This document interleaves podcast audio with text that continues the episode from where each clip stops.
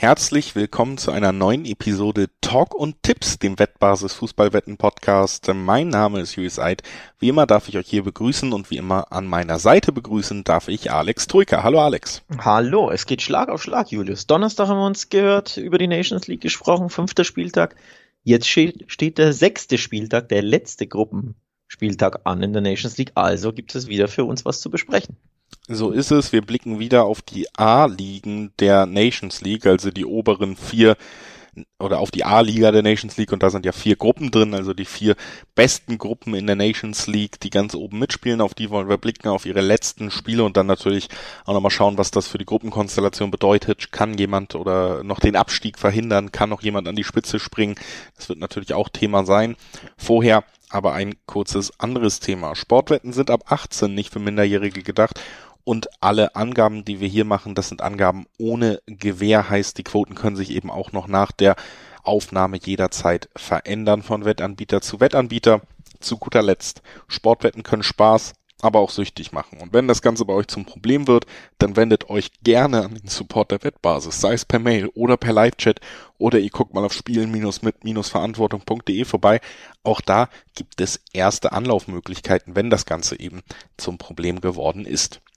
So, das das Vorwort und jetzt äh, starten wir direkt rein in den letzten, den sechsten Spieltag der Nations League in den oberen Rängen in der A-Liga und wollen da zuerst äh, auf das Spiel zwischen Österreich und Kroatien blicken, denn dort hat Kroatien die Möglichkeit, aus eigener Kraft sich tatsächlich den Gruppensieg zu sichern. Und gleichzeitig für Österreich ebenso ein sehr wichtiges Spiel, denn der Abstieg droht für die Mannschaft von Ralf Rangnick, nachdem man ja ähm, glorios just gegen Kroatien in Kroatien begonnen hat mit einem 3 zu 0, gab es in den anderen vier Spielen aber keinen Sieg mehr, nur einen Punkt. Dementsprechend ist Österreich jetzt mit vier Punkten Tabellenletzter und sollte also gewinnen, sonst Abstieg aus äh, Liga A1. Das ja, heißt, für beide steht enorm viel auf dem Spiel selbst da muss man sagen, selbst ein Sieg reicht ja nicht unbedingt, wenn Frankreich auch gewinnen sollte, genau, dann sind sie genau. trotzdem abgestiegen. Also richtig. Ähm, nicht mal nur aus eigener Kraft. Man muss gewinnen und hoffen, dass Frankreich, der amtierende Weltmeister, eher die Form der ersten vier Spiele zeigt als des letzten Spieles in dieser Gruppe. Also für Österreich ist es eine sehr kritische Situation, was die Ausgangslage in der Nations League angeht. Für Kroatien wäre es natürlich, ich muss hier auch nochmal natürlich mehr Culpa sagen, also aha, für Kroatien wäre es natürlich nochmal ein ziemlicher überraschender Erfolg, auch in dieser Gruppe, gerade eben weil Frankreich drin war, aber auch weil Dänemark so so schien, als wären sie wirklich in einem tollen Lauf und wären eher auf dem aufsteigenden Ast. Und ich äh, konstatiere hier Woche für Woche, dass Kroatien das eher nicht mehr ist, schon seit äh, vielleicht ein, zwei Jahren. Und äh, wieder mal haben sie mich Lügen gestraft, konnten Dänemark zu Hause besiegen und sich ja so erst an die Tabellenspitze setzen. Also für Kroatien wäre das jetzt schon ein äh, bemerkenswerter, meiner Meinung nach, und auch toller Erfolg, wenn man hier in der Nations League tatsächlich auch in der Gruppe mit dem amtierenden Weltmeister am Ende den Gruppensieg erringen könnte. Also da denke ich, dürfte von beiden Mannschaften aus die Motivation gegeben sein, wenn auch in unterschiedlichen Bereichen der Tabelle. Das macht das Spiel natürlich nochmal spannender. Große Frage ist jetzt, ob Österreich eben nochmal zurückfinden kann in diese Auftaktform unter Rangnick, die du angesprochen hast. Diesmal Kroatien auch nicht zu Hause. Ich glaube schon, dass das für Kroatien ein kleines Manko ist und ein kleiner Vorteil war, dass sie im letzten Spiel zu Hause gespielt haben. Das sollte man nicht unterschlagen. Trotzdem muss man natürlich jetzt auch, wenn man sich die Tabelle anguckt, wenn man sich die letzten Ergebnisse anguckt, sagen, dass die ähm, die Quotenverteilung fast ausgeglichen ist. Also was heißt fast ausgeglichen, aber zwei 90er Quoten auf Österreich und zwei 50er Quoten auf Kroatien. Da ist gar nicht so ein Gefälle drin dafür, dass die Mannschaften sich an unterschiedlichen Enden der Tabelle befinden. Ne? Ja, absolut. Ich finde, man, man kann die Spiele auch nicht komplett voneinander loslösen. Dänemark, Frankreich spielt ja da auch mit rein. Du hast es ja angesprochen. Wenn Frankreich gewinnt, ist egal, was Österreich macht, dann sind sie aus, ähm, aus der Gruppe 1 abgestiegen. Gleichzeitig, wenn Kroatien nicht gewinnt und Dänemark gewinnt gegen Frankreich, zieht Dänemark noch vorbei und äh, wird Gruppensieger und zieht ins Halbfinale ein. Also die Spiele sind ja connected miteinander, miteinander und die Ergebnisse. Nur Frankreich weiß, okay, wenn wir gewinnen, sind wir gerettet, aber zumindest erst oder ähm, äh, selbst Zweiter können sie nicht mehr werden, auch wenn das jetzt keine Relevanz hat, ob Zweiter oder Dritter bist. Aber zumindest Frankreich weiß Bescheid, bestenfalls Dritter, wenn wir gewinnen oder selbst wenn wir verlieren und die Österreicher gewinnen nicht oder verlieren, sind wir Dritter. Ähm, ansonsten ja, die Spiele hängen voneinander ab und deswegen kann ich nicht auf das eine Spiel gucken, ohne aufs andere zu gucken. Ich glaube nämlich, die Dänen schlagen Frankreich nicht und dann gewinnt Kroatien dementsprechend die Gruppe. Ich glaube tatsächlich, so. äh, um das auch nochmal anders umzudrehen, es ist ja in Bereichen verworren, gerade für Dänemark und für Österreich, weil sie nicht nur auf den eigenen Platz gucken können. Es ist aber für Kroatien und Frankreich recht klar, was passieren muss. Wenn Kroatien gewinnt, gewinnen sie die Gruppe. Wenn Frankreich gewinnt, bleiben sie drin. Das sind klare Aufträge an gute Nationalmannschaften. Und ähm, deswegen könnte ich mir auch vorstellen, dass Kroatien auch aus diesem Grund hier schon äh, auf Richtung Sieg gehen könnte, weil sie eben wissen, dieses Spiel, dieser Sieg, der bringt uns auch den Sieg in dieser Gruppe. Das ist natürlich eine andere Motivation als ja das etwas verworrenere, ach Mensch, wie steht's denn gerade auf dem anderen Platz? Können wir hier noch irgendwie gegen Kroatien mithalten, die deutlich besser in dieser Nations League unterwegs sind, was Österreich damit ins Spiel bringt. Deswegen tendiere ich auch tatsächlich wie du dazu, dass Kroatien sich hier den Gruppensieg mit einem Sieg sichern kann. Und das, äh, wie dann eben auch schon angesprochen, ja alleine im Dreiweg mit zwei 50er Quoten auch wirklich ähm, für den Tabellenführer nicht schlecht dotiert in diesem, in diesem Dreiweg. Ja, absolut. Ähm, Gehe ich mit. Also ich sage auch, Kroatien gewinnt diese Gruppe, auch wenn Dänemark, ähm, sollte man keinesfalls unterschätzen. Die Franzosen haben ja vier der fünf Spiele nicht gewonnen. Das 2 zu 0 gegen Österreich war der erste Sieg überhaupt. Von daher wäre es ja so überraschend nicht, wenn ähm, die starken Dänen zu Hause gegen Frankreich gewinnen, nachdem sie ja in Frankreich auch gewonnen haben. Aber der Dänen-Sieg gleichzeitig mit dem äh, Punktverlust der Kroaten sehe ich einfach irgendwie nicht. Deswegen bin ich ähm, bei dir, dass ich auch sage, ich glaube, Kroatien gewinnt diese Gruppe, selbst wenn sie nur unentschieden spielen sollten in Österreich, weil ich dann auch nicht glaube, dass Dänemark die Franzosen schlägt. Ja, ähm, dann lass uns doch vielleicht mal einmal offiziell sagen, dass wir das dann auch so ein bisschen schon als Überleitung zum nächsten Spiel nehmen. Das ist eben Dänemark gegen Frankreich, haben wir jetzt schon ein paar Sachen zu gesagt. Und ähm, auch hier ist für mich tatsächlich interessant, was für Quoten auf Frankreich sind. Wir haben hier zwei Einserquoten auf Frankreich, wir haben es angesprochen. Ich habe sie auch meiner Meinung nach weiterhin zurecht, auch wenn sie das letzte Spiel gewonnen haben in der letzten Folge, ziemlich kritisiert für ihren spielerischen Ansatz und für das, was man bei der EM gesehen hat im letzten Jahr, für das, was man in der Nations League bis jetzt gesehen hat. Klar ist aber auch, und auch das wurde hier immer betont, wenn wir über Frankreich reden, wie wahnsinnig stark dieser Kader besetzt ist, was für Einzelspieler da eigentlich Spiele entscheiden können, auch gegen eine Mannschaft wie Dänemark. Und dass wir natürlich jetzt eben angesprochen auch die ganz klare Maxime haben an diese fantastischen Einzelspieler, an diese qualitativ wahnsinnig hochwertige Nationalmannschaft.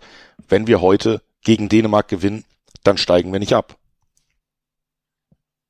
Wenn wir gegen Dänemark gewinnen, steigen wir nicht ab. Das ist äh, korrekt. Wobei die Frage ist natürlich, wie sehr hat Frankreich überhaupt Angst vor diesem Abstieg? Ähm, ich habe immer so das Gefühl, sie spielen, selbst wenn sie gewinnen, erst recht, wenn sie verlieren, irgendwann ein bisschen Sorg sorgenfrei, sorgenlos. So, nee, Abstieg, das passt nicht zu uns. Wir sind ja der Weltmeister.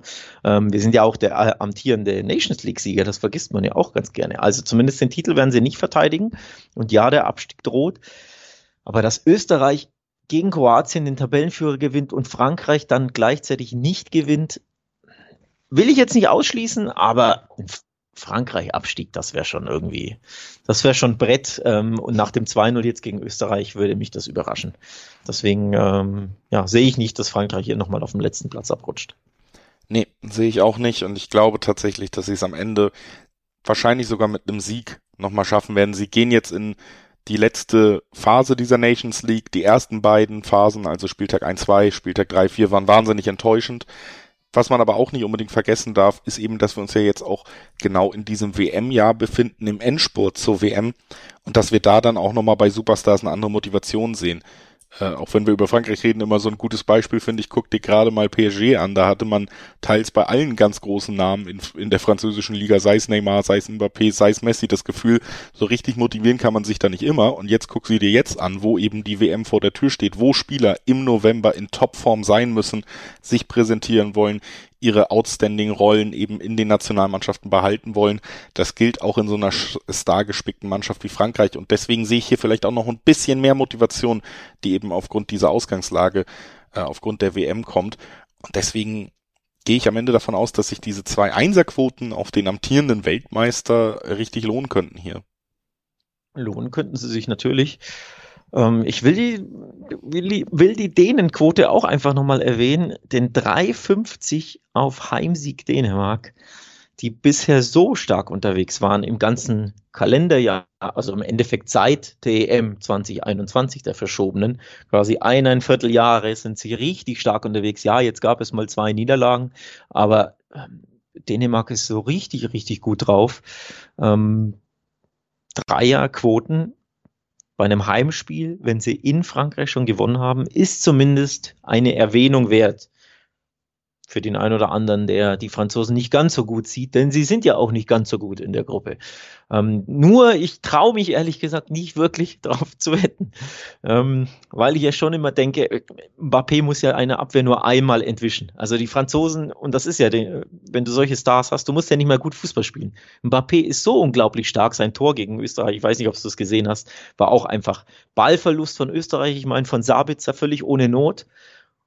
Und dann macht Mbappé mit all seiner Klasse da einen kleinen Messi-Move, tankt sich durch und haut den Ball rein. Also schiere Weltklasse, ohne dass da groß ein Zusammenspiel stattgefunden hat, sondern es war einfach nur ein Ballverlust und dann individuelle Klasse. Und das hast du halt jederzeit bei Frankreich. Deswegen fällt es mir grundsätzlich immer so schwer, auch wenn sie so übersichtlichen Fußball spielen, biederen Fußball, langweiligen Fußball. Wenn du Mbappé da vorne drin hast, der muss einmal nur eine Abwehr entwischen. Deswegen fällt es mir einfach schwer, trotz lukrativer Quoten auf Dänemark zu setzen. Von daher bin ich schon irgendwo bei dir. Ähm, wenn die Dänen müssen und sie müssen ja davon ausgehen, dass sie gewinnen müssen, um eine Chance zu haben und dann lässt du hinten ein bisschen Platz, dann kann dir Mbappé eben entwischen und dann kann es ein knappes 2-1 Frankreich geben. Also ich bin eher so beim Tipp beide treffen. Das ist das, was, was ich mir hier rausgeschrieben habe. Ja, auch äh, durchaus vorstellbar und damit würde ich sagen, schnüren wir quasi das erste von unseren Paketchen hier fertig. Das war Liga A, Gruppe 1 der Nations League mit den letzten beiden Partien dieser Gruppe und wir gehen jetzt weiter zur Liga 4. Äh, nee, Quatsch, Liga A, Gruppe 4. Ist immer noch schwer, hier die Übersicht zu behalten. und äh, wollen da auch über die beiden Partien am letzten Spieltag sprechen. Das erste oder die erste dieser Partien, über die wir ausführlicher sprechen wollen, ist Niederlande gegen Belgien. Es folgt dann auch noch die beiden anderen äh, Gruppenmitglieder Polen und Wales und ähm, hier haben wir ähm, ja eine relativ spannende Ausgangssituation, weil wir zwei direkte Duelle um diese beiden wichtigen Plätze in der Gruppe haben. Ja. Belgien könnte mit einem 2 zu 0 Sieg oder mehr, also mit zwei Toren Unterschiedssieg, noch an der Niederlande vorbeiziehen, dann wären sie punktgleich und hätten das bessere, die bessere Tordifferenz. Also sie müssen auf beides achten. Es kann kein 1-0-Sieg sein, weil sie sind gerade drei Tore auseinander bei der Tordifferenz, würden also nur zwei Radrücken bei dem 1-0-Sieg. Aber das nebenbei, also sie bräuchten einen ja, überzeugenden Sieg gegen die Niederlande, dann könnten sie noch vorbeiziehen. Die Niederlande kann den einzigen Verfolger hinter sich halten, mit einem Unentschieden sogar. Ähm, auf der anderen Seite haben wir Polen und Wales. Wales nur ein Punkt, Polen vier Punkte, aber das schlechtere Torverhältnis heißt, ein Sieg von Wales über Polen würde automatisch dafür sorgen, dass Polen auf den letzten Platz rutscht. Das heißt, auch da haben wir einfach ein direktes Duell um die Abstiegszone um Platz vier. Äh, ist ein bisschen klarer als in der anderen Gruppe, wie gerade ausgeführt. Also wir haben hier zwei Plätze und zwei Entscheidungen, die genau auf diesen Plätzen fallen werden. So kann man sich das ja auch durchaus wünschen. Wie gesagt, das erste Spiel, wo wir darüber reden wollen, ist eben das Spiel um die Tabellenspitze. Die Niederlande 13 Punkte gegen Belgien 10 Punkte und wie gesagt auch so ein bisschen die Prämisse, Belgien muss mehr als ein Tor schießen hier, ne? Ja, ähm, spannende Konstellation, denn sowohl die Belgier müssen gewinnen, als auch äh, die Waliser müssen gewinnen. Also es ist ganz klar, was beide Mannschaften im direkten Duell, das ist ja auch das Schöne, dass du wirklich zwei Endspiele hast. Aber gerade aus Belgiens Sicht, mit einem 4 zu 0 würde Belgien auf Rang 1 springen. Und ich glaube, das kann man schnell abhandeln. Nein, Belgien Nein. wird nicht 4 zu 0 da musst oder du höher. widersprechen. Warum musst du widersprechen? Weil ein 2-0 reicht. 2-0 senkt ja auch die Tordifferenz von der Niederlande um 2. Du musst ja immer doppelt rechnen. Also sie sind gerade drei Tore auseinander. Wenn Belgien 2 zu 0 gewinnt, hat Belgien eine zwei Tore bessere Tordifferenz mit zwei mehr geschossenen Toren. Niederlande hat gleichzeitig auch eine zwei Tore schlechtere Differenz, weil ihnen zwei Tore abgezogen werden, weil sie zwei kassiert haben. Und deswegen also, ähm, kann man da nicht 4-0, sondern 2-0 reicht. Ähm, der Kollege von The Zone hat gestern beim Spiel live von er gesagt, dass äh, Belgien ein 4 zu 0 Dann benötigt. Hat er sich da verrechnet. Deswegen, darauf habe ich mich jetzt bezogen. Na gut. Ähm, also die Belgier müssen auf jeden Fall gewinnen. Hinspiel war ja ein klares 4 zu 1 der Niederlande in Belgien.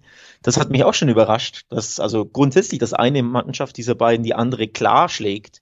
Ähm, Fand ich im Hinspiel überraschend, fände ich auch im Rückspiel überraschend, völlig egal, ob es jetzt ein 4-0, 3-0 oder was auch immer ist. Also ein klarer Sieg jedweder Mannschaften ähm, würde mich überraschen. Ich glaube, das wird ein super, super enges Spiel. Ähm, ich glaube, dass sich zwei Mannschaften auf Augenhöhe befinden. Die Niederländer haben ihren Job sehr souverän gemacht. In Polen souveräner, als ich es dachte. Ich hatte ja unentschieden getippt. Ich hätte schon gedacht, Lewandowski in seiner Barca-Form kann da vielleicht die Niederländer das ein oder andere Mal ärgern. Aber nee, das war sehr, sehr souverän. Und da die Holländer jetzt natürlich wissen, dass ein Unentschieden gegen Belgien reicht, wird zumindest kein klares Spiel bei rumkommen, also kein klares Ergebnis. Ja, das ist halt eben auch der Punkt. Ne? Belgien hat sogar den Auftrag, ein bisschen ins Risiko zu gehen, weil sie brauchen sogar mehr als ein Tor für einen Sieg, äh, der ihnen zur Tabellenspitze gereicht. Auf der anderen Seite hast du mit der Niederlanden-Mannschaft, das habe ich auch in der letzten Folge gesagt, wo man tatsächlich die Defensive, sowohl was die Einzelspieler als auch die Struktur angeht, als, als Prunkstück im Moment herausheben muss. Das ist natürlich eine super Ausgangslage für die Niederlande. Sie können sich auf ihre Verteidigung verlassen. Sie können Belgien ein bisschen kommen lassen. Wenn es nicht direkt äh, zweimal schief geht, dann haben sie auch, so umso länger das Spiel geht, einen Gegner, der nervöser wird, der mehr ins Risiko gehen muss. Und dann kann man es natürlich auch ausnutzen mit Konterspielzügen. Ähm, und äh, deswegen ist das eine sehr, sehr komfortable Ausgangslage für die Niederlande vor diesem Spiel.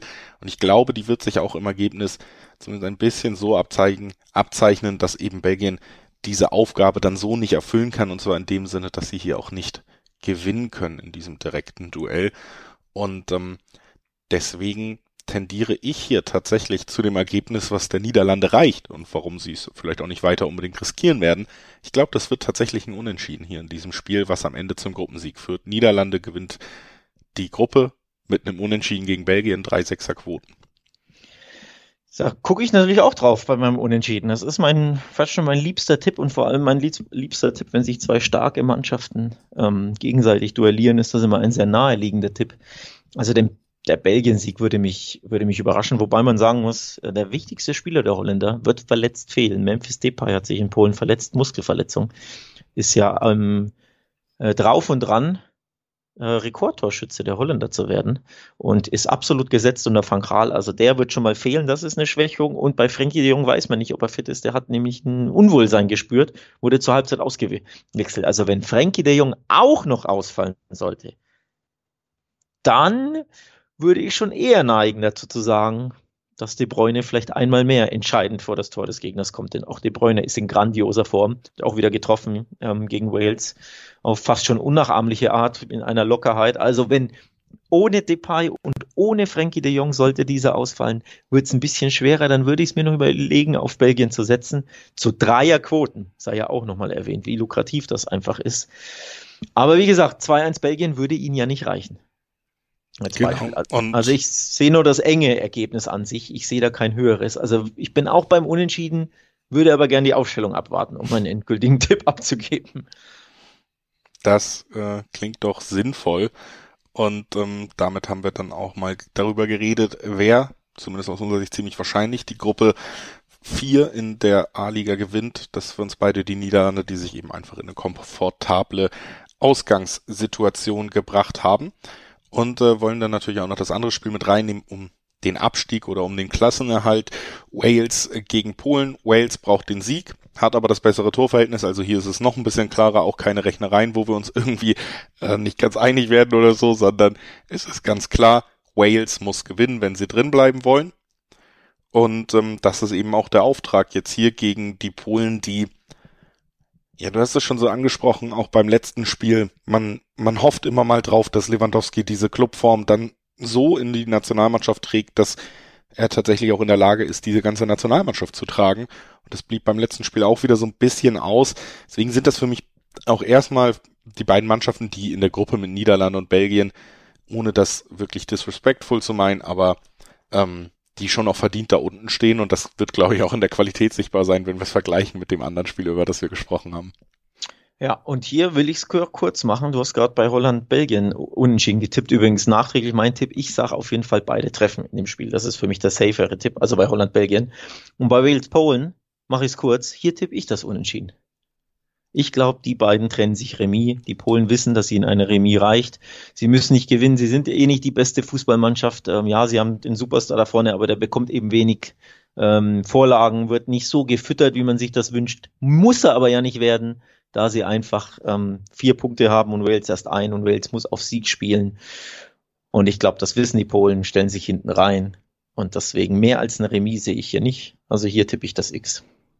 Ja, kann ich nachvollziehen. Für mich ähm, eines der Spiele, die dann eben aber doch zumindest über diese Anzahl an auf beiden Seiten zumindest äh, ein, zwei Superstars verfügen, die dann immer den Unterschied machen können bei einem engen Spiel.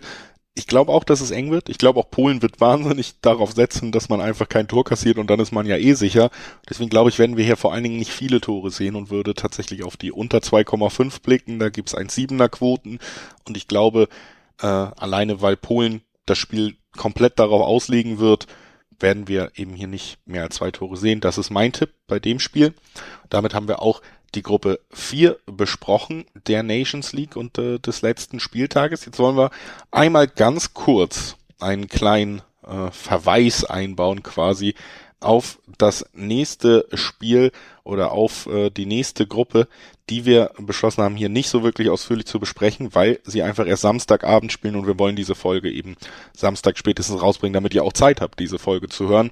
Heißt, wir können noch nicht sagen, wie ist alles ausgegangen, aber die Gruppe, über die wir sprechen jetzt, äh, namentlich ist es Gruppe 2, die bringt natürlich ein Kracherspiel mit, wo es ziemlich sicher auch um die Tabellenspitze gehen wird, wenn wir auf die Tabelle vor dem fünften Spieltag noch gucken.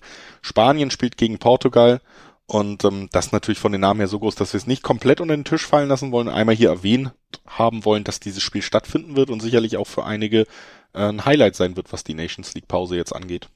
Also für mich persönlich ist das äh, grundsätzlich ein Highlight. Ich, ich gucke ja einer, als einer der wenigen Menschen, habe ich so das Gefühl, ähm, sehr viele Nations League-Spiele und ich, das ist ein Spiel, das, das gucke ich tatsächlich im Einzelspiel, Portugal-Spanien. Ich habe auch das Hinspiel schon geguckt. Ähm, das endete ja Remis.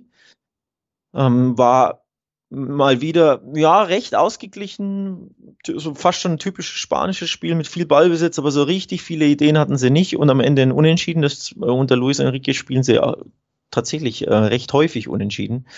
Und eben dieses Unentschieden erwarte ich tatsächlich auch beim Rückspiel in Portugal, unabhängig von der Gruppenkonstellation.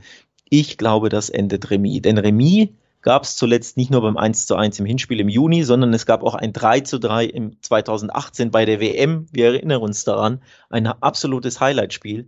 Ähm, die Spanier spielen grundsätzlich so Fußball, dass sie nicht so viele Tore schießen und nicht so viel zulassen da hinten noch vorne. Ähm, ich sag, das geht unentschieden aus. Das ist eines dieser großen Spiele. Da liegt für mich das Remis sehr, sehr nahe.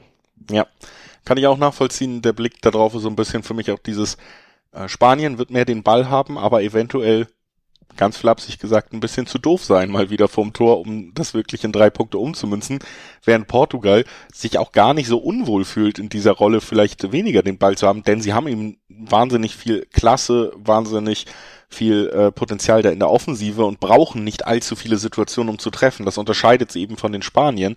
Die Spanier werden mehr Gelegenheiten haben, nicht so effektiv dabei sein. Die Portugiesen werden ihre Gelegenheiten effektiver nutzen und das kann sich schon sehr gut, da bin ich bei dir, auch gegenseitig aufhegen und am Ende zu einem Remis führen. Dass beide ein Tor erzielen, kann ich mir dabei auch gut vorstellen. Auch das wäre noch eine, äh, ein erster angelegter Tipp. Alles weitere eben auch was die genaue Tabellenkonstellation nach den ähm, Spielen, die wir eben noch nicht gesehen haben, am fünften Spieltag angeht, müssen wir dann hier erstmal so ein bisschen ausklammern, weil wir eben aber trotzdem das nicht unter den Tisch fallen lassen wollten, dass auch die Gruppe 2 in Liga A noch ein Topspiel zu bieten hat. Sei das zumindest kurz erwähnt. Und ich habe ich hab noch eine andere Erwähnung für dich, eine historische, nämlich 15 Mal gab es dieses Duell und die Portugiesen haben nur zwei dieser 15 Duelle gegen Spanien gewonnen. Und das Ergebnis, das am häufigsten eintritt, oder der Spielausgang, ist das Remis mit acht Mal. Es gab acht von 15 Spielen, endeten zwischen Portugal und Spanien Remis. Das, auch deswegen glaube ich, es wird Nummer neun folgen. Unentschieden Liebhaber Alex Trücker so untermauert noch einmal seinen Tipp. Wir wollen, bevor wir jetzt zur letzten Gruppe dieser A-Liga kommen, euch natürlich auch nochmal schon ein wenig darauf einschwören, dass wir jetzt auf die letzten Länderspiele dieser großen Nationalmannschaften blicken vor der WM. Wir haben hier auch einige Namen schon besprochen, die Favoriten sind. Jetzt werden wir gleich über Gruppe 3 noch reden, die steht noch aus und, und der ist unter anderem natürlich auch Deutschland Teil. Deutschland vielleicht auch Favorit für die WM? Mit welchem Kader gibt's da schon äh, erste Blicke, wie, wie Deutschland sich in Katar schlagen könnte? Ja, die gibt's und zum Beispiel die gibt's auch auf der Wettbasis. Das wollen wir euch hier ins Herz legen. Guido Buchwald macht den WM-Check für die deutsche Nationalmannschaft und das könnt ihr auf wettbasis.com abrufen nochmal eben auch die Erinnerung, dass es da nicht nur die Spielvorschauen auf Wettbasis gibt, sondern wirklich eine Menge an News, eine Menge an äh, besonderen Artikeln, die sich vielleicht auf eine Sache, was wir ja auch immer erwähnen, sind zum Beispiel so Artikel wie welcher Trainer wird als nächstes entlassen, laufend aktualisiert in der Bundesliga, auch mal eben prominente Stimmen, prominente Gäste mit ihrer Meinung zum Geschehen in der sportlichen Welt, all das findet ihr eben auf wettbasis.com auch jetzt mit Blick Richtung Katar. Für die deutsche Nationalmannschaft geht's jetzt aber erstmal in Wembley ab und da wollen wir jetzt drüber sprechen. Und damit über das Duell zwischen zwei Mannschaften, die sich am fünften Spieltag nicht gut präsentiert haben und deswegen müssen wir auch jetzt feststellen, wir sprechen über ein Spiel, wo es tatsächlich um nichts mehr geht. England ist abgestiegen, damit habe ich nicht gerechnet und Deutschland ist äh, ja aus dem Rennen um die Tabellenspitze auch raus, denn sie haben gegen Ungarn verloren. Auch damit habe ich nicht unbedingt gerechnet, dass sie sich diese Blöße geben damit zwei große Fußballnationen vom Namen her, auch ein Duell, ja, was vom Namen her klangvoll ist, aber natürlich zwei Mannschaften, die nicht sonderlich in Form scheinen. England übrigens seit über 450 Pflichtspielminuten ohne Tor aus dem freien Spiel, also nur Standards. Ähm, und auf der anderen Seite in Deutschland, was auch nicht gut in Form ist.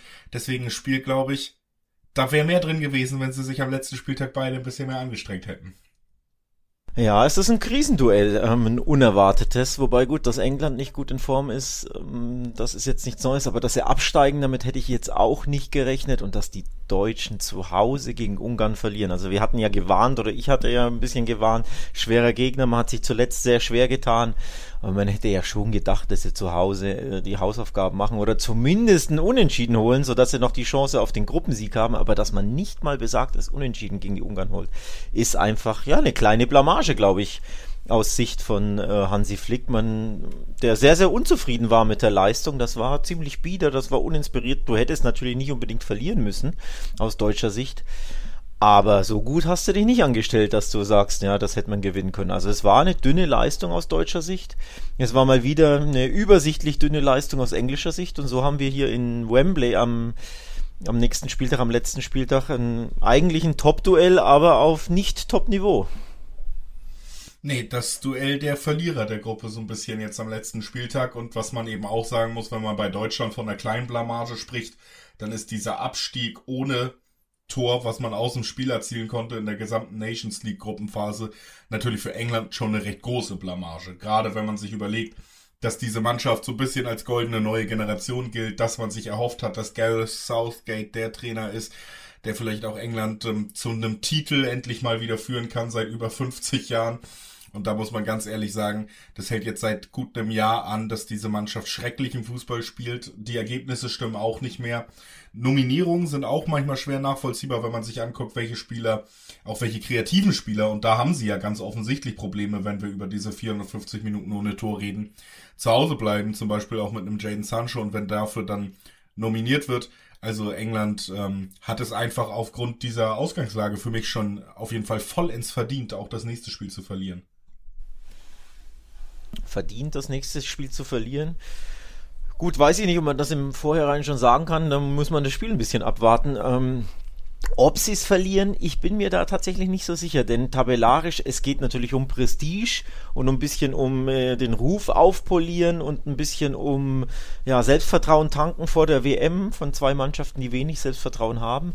Aber um viel mehr geht, geht es eben nicht. Die Engländer sind abgestiegen, die Deutschen äh, können maximal Zweiter werden, Zweiter oder Dritter ist wurscht. Also sie können die Gruppe nicht mehr gewinnen, sie können nicht ins Halbfinale einziehen. Von daher frage ich mich, ob das, äh, ob es um so viel gehen wird auf dem Platz. Also ob beide Mannschaften wirklich aus diesem Spiel dieses Kracherspiel auf dem Platz machen, wie es eigentlich in den Medien immer ähm, der Fall ist. Ich könnte mir also vorstellen, dass es so vor sich hin plätschert und dass am Ende tatsächlich beide mit einem Unentschieden zufrieden sind.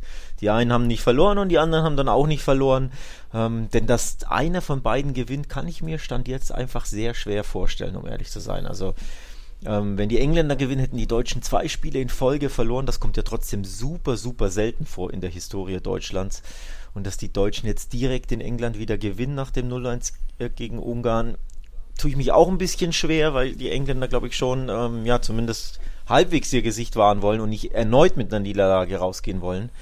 Von daher, für mich spricht tatsächlich viel für das Remis in, die, in diesem Spiel.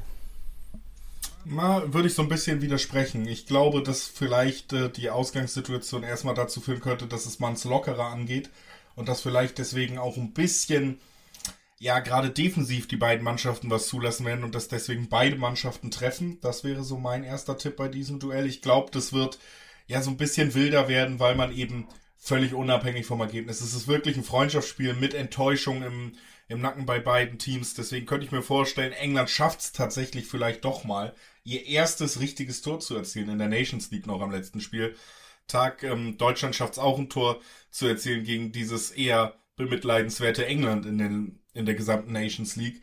Deswegen 1,8er Quoten, 1,9er Quoten in der Spitze sogar auf beide Teams treffen. Ja, kann ich mir gut vorstellen hier in diesem Duell. Ich glaube aber auch, dass Deutschland gute Siegchancen hat, weil das England, was wir die komplette Nations League gesehen haben, auch was wir gegen Italien gesehen haben, ist teils wirklich mitleidserregend und äh, ist für mich auch ganz weit weg noch von dem, was Deutschland schon in der Nations League gezeigt hat, in der letzten Länderspielpause gezeigt hat. Und dieser Umschwung, bei England, den kann ich mir noch viel, viel weniger vorstellen, als den Umschwung nach dem schwachen Spiel der Deutschen gegen Ungarn. Deswegen, wenn ich einer Mannschaft äh, zutraue, das Ruder rumzureißen, dann eher Deutschland in diesem Duell. Gut, ein Unentschieden wäre jetzt kein Umschwung. Genau deswegen tippe ich auf Unentschieden. Aber gut. Nee, nee, deswegen sage ich ja, ich glaube eher Deutschland könnte das gewinnen. Na gut, äh, die Quoten sind übrigens sehr, sehr interessant auf Deutschland. Dreierquoten gibt's Stand heute. Ähm, das ist super lukrativ. Ich traue sie nicht ganz zu, vor allem weil es ja in Wembley ist, da musst du auch erstmal gewinnen. Da sind die Engländer normalerweise ja eine andere Hausnummer, wobei, Klammer auf, 0-4 in Wembley gegen Ungarn, Klammer zu, ist natürlich auch dabei gewesen. Aber nichtsdestotrotz, ich glaube, die Engländer wollen sich mit einem sehr guten Ergebnis ähm, verabschieden nachdem sie abgestiegen sind. Sie wollen natürlich dem großen Rivalen, dem Erzrivalen, dem Erzfeind eigentlich schon eins auswischen. Ähm, deswegen glaube ich schon, die Engländer werden nochmal motivierter sein und am Ende könnte das Unentschieden bei rumkommen. Mal sehen. Oder ob die Deutschen vielleicht dann doch gewinnen können und sich so ein bisschen rehabilitieren können für am Ende ja doch auch aus deutscher Sicht eine sehr enttäuschende äh, Gruppenphase in der Nations League. Das stimmt, aber ich möchte hier nochmal abschließend zu England sagen, dass es eine Frechheit ist, wie sie Fußball spielen und sie deswegen hoffentlich äh, nicht gewinnen werden am letzten Spieltag. Lass uns noch schnell zu dem Spiel kommen in der letzten Gruppe, über die wir ja heute auch sprechen, äh, der Liga A, in der es tatsächlich noch um was geht. Italien und Ungarn durch die Siege von Italien gegen England und durch den Sieg von Ungarn gegen Deutschland, mit dem ich, wie gesagt, nicht so unbedingt gerechnet habe, geht es tatsächlich im direkten Duell um die Tabellenführung. Italien könnte mit einem Sieg noch vorbeiziehen und äh, ja, tatsächlich doch noch diese Gruppe gewinnen, nachdem man ja sogar die EM-Qualifikation, äh, WM-Qualifikation verpasst hat und auf ein sehr enttäuschendes Jahr seit der EM blickt. Auf der anderen Seite für Ungarn wäre das natürlich schon, ja, auch wenn viele sagen, die Nations League ist nicht so viel wert, sich in dieser Gruppe ganz oben durchzusetzen, wäre schon ein Statement. Es ist ein absolutes Statement, dass sie überhaupt Erster sind nach, also nach vier Spieltagen waren sie es ja und jetzt sind es nach fünf Spieltagen. Das ist schon das Statement und ich glaube, das Statement geht weiter. Ich lege mich fest, Ungarn wird diese Gruppe gewinnen und zwar zu Recht und verdient gewinnen. Eine absolute Todesgruppe, ähm, in der Ungarn am Ende vor Italien, Deutschland, England steht, ist ein Monster-Statement und es wäre der verdiente Gruppensieger. Sie sind die solideste, beste Mannschaft, ist natürlich ein bisschen schwierig, denn sie spielen ja sehr defensiven Fußball oftmals. Ist natürlich auch eine Kunst, muss man auch sehr gut machen, wie gegen Deutschland, aber es ist nicht mein präferierter Fußball. Von daher die beste Mannschaft, in Anführungszeichen zumindest die solideste, die den besten Job gemacht hat, die mit ihren Mitteln das Maximale rausgeholt hat nach fünf Spieltagen und ich sage, das wäre verdient und es bleibt auch nach sechs Spieltagen so es würde ja ein Unentschieden reichen. Von daher wieder der Blick aufs Unentschieden. Äh, 340er Quoten, eine normale Unentschieden-Quote. Es würde mich auch nicht überraschen, wenn Ungarn erneut irgendwie 1 zu 0 siegt. Ähm, aber auf jeden Fall, ob Unentschieden oder Sieg Ungarn, am Ende bleiben sie auf Platz 1, ist meine Prognose. Ja, ich tendiere da tatsächlich äh, ziemlich zum Unentschieden in diesem Spiel, weil es eben Ungarn reichen würde, weil sie auch wissen, dass sie das hinbekommen können, dass sie einem Gegner schwer machen können, Tore zu schießen und zusätzlich, dass Italien da auch weiter Probleme hat. Ne? Da sind sie ja auch bei der WM-Quali dran gescheitert. Das war jetzt auch nicht das, was England an die Wand gezwungen hat, dass sie vier, fünf Tore geschossen haben, sondern Italien hat auch Probleme offensiv wirklich ganz zwingend Gefahr zu entfachen, egal wie viel man den Ball hat. Ähnlich wie Spanien in gewissen Bereichen, was das angeht. Da haben wir ja auch schon drüber geredet in diesem Podcast. Und deswegen glaube ich tatsächlich, könnte Ungarn in der Lage sein, eben Italien ja wirklich auch vom eigenen Tor so fernzuhalten, dass man auf dieses Unentschieden zusteuert, dass man sich, solange man die Null hält, wirklich auch aufs Verteidigen fixiert, selber vielleicht gar nicht mehr so unbedingt viel probiert und sich dann über den Gruppensieg freuen darf. Das ist auch meine Prognose. Ähm, und ich glaube, das wird mit einem Unentschieden passieren. Also da würde ich sogar konkret um drei Weg drauf gehen. Ich mache den Julius Eitschen Tipp und gehe auf die doppelte Chance, denn die Quoten auf Ungarn sind natürlich sehr, sehr interessant. Es gibt äh, teilweise 440er Quote. Ich glaube, die Bestquote hat aktuell Bet at Home. Super interessant. Ansonsten Viererquoten bei äh, Betway, bei Unibet, bei Bet365 und das im, auf die Eins natürlich, also auf den Ungarn-Sieg. Also auch schon super lukrativ. Und das heißt natürlich, klar, die doppelte Chance ist dann auch sehr interessant. Also 1x-Wetten wird mit 1,90er Quoten dotiert. Man sichert sich ein bisschen ab. Wir erwarten beide defensive Ungarn, die ein Bollwerk darstellen werden und man weiß ja, ihnen reicht das Remis. Also es kann 0-0 ausgehen, es kann 1-1 ausgehen oder vielleicht gewinnt Ungarn 1-0 oder ähnlich knapp, wenn überhaupt. Doppelte Chance 1x ist mein Tipp und dann tritt das ein, was wir beide prognostizieren, dass Ungarn völlig verdient die Gruppe 3 der Liga A gewinnt, was ein absoluter Paukenschlag ist und was aber unterm Strich, wie gesagt, das gerechte Gruppenergebnis wäre, wie ich finde. Es war, ist ein verdienter Gruppen, oder es wäre ein verdienter Gruppensieg. Sie sind die solideste, beste Mannschaft in der Gruppe. Ja, diesem Urteil würde ich mich auch anschließen wollen. Und damit können wir auf dieser versöhnlichen Note dann auch diesen Podcast zu Ende bringen. Natürlich zum Ende nochmal der Hinweis auf die nächste Folge. Das nächste Wochenende bietet wieder Bundesliga-Fußball und da hören wir uns dann tatsächlich wie immer auch am Donnerstag natürlich wieder, um nochmal drüber zu reden, um auf die Spiele zu blicken, die uns am nächsten Wochenende erwartet. Also auch gar nicht so eine lange Pause bis zur nächsten Folge. Das freut uns, das freut euch hoffentlich und wir sagen Dankeschön und bis bald. Ciao.